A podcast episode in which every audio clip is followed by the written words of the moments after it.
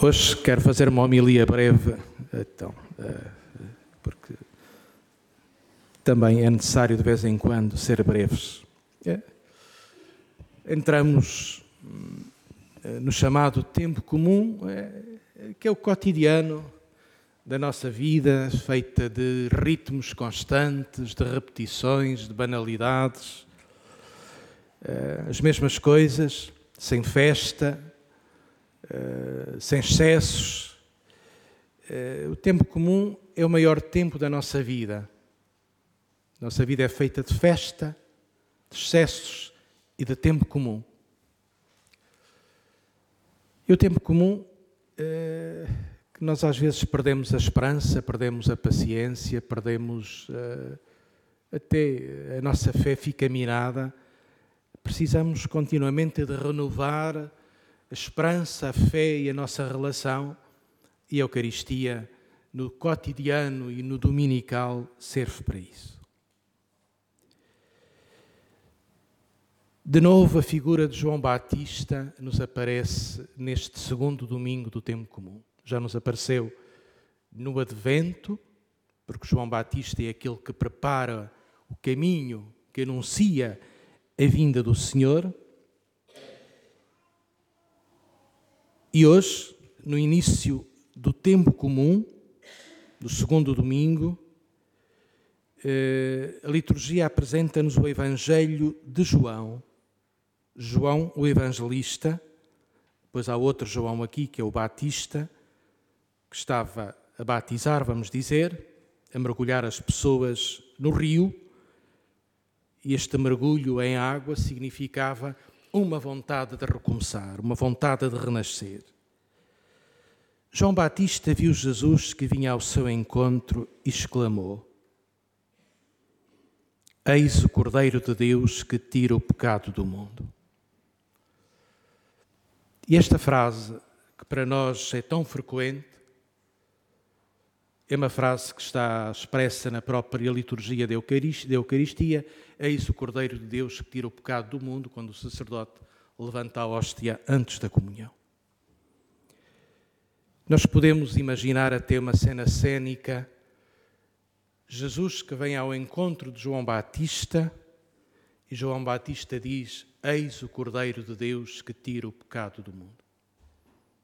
E depois, segundo outros textos, o próprio João Batista disse aos teus discípulos: Agora segui Jesus, porque ele é maior do que eu, e eu não sou digno de desatar a correia das suas sandálias.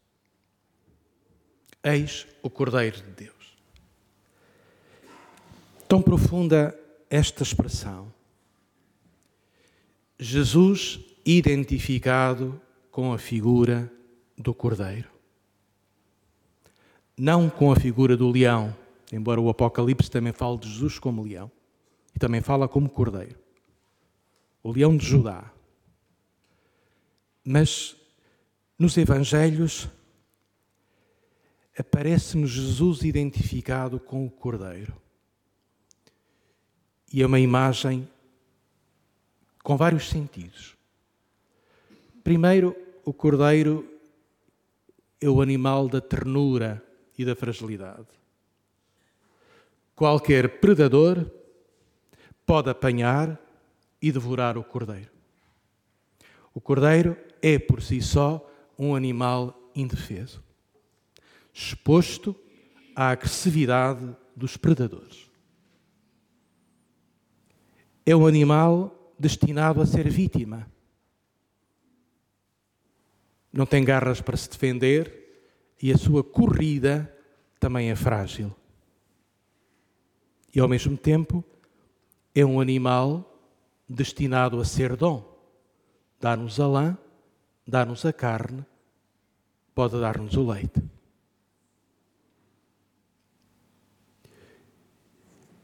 Jesus, identificado com o Cordeiro, significa que Jesus vem a nós pelo caminho da ternura e da não violência que Jesus quer tocar a nossa vida pelo encontro da fragilidade. O cordeiro frágil e indefeso a tocar a nossa vida também frágil e indefesa. Quase que Jesus é um cordeiro que se quer pôr nas nossas mãos para nós o acariciarmos, para nós o acarinharmos com ternura. Isto é de uma profunda beleza. Mas também a outra dimensão, o cordeiro é um animal destinado a ser vítima. Vítima da violência dos predadores. E Cristo foi a vítima da violência do poder judicial, do poder político, do poder religioso, do poder militar, em que todos os poderes se aliam para destruir esta vida inocente, frágil, que vinha semear no coração dos homens e das mulheres a paz e reconciliar os adversários e os inimigos. Perdoai-vos uns aos outros e perdoai os vossos próprios inimigos.